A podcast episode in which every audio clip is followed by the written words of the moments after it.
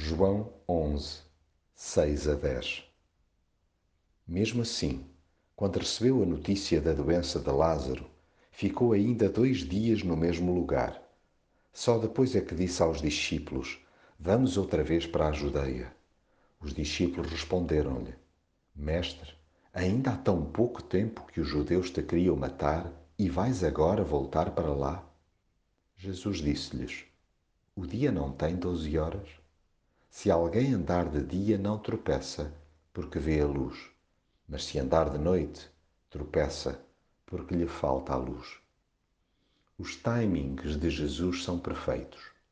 Podem gerar polémica, controvérsia e burburinho, mas nada disso apressará ou retardará.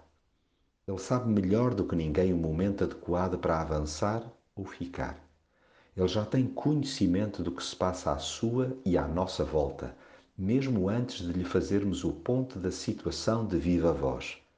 Aliás, é até recorrente existir um desfazamento entre o que pensamos ser a situação atual e a efetiva realidade. De qualquer maneira, nada nos dá o direito de interferir na sua agenda.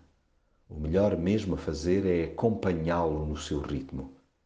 É natural que no início não se perceba a razão pela qual ele acaba por se expor tanto pelos que ama.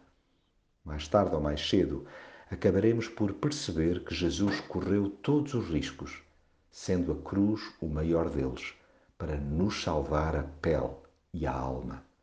Esta é a razão para andarmos nele, a luz em pessoa, pois é a única forma de não andarmos às escuras, às apalpadelas e às turras.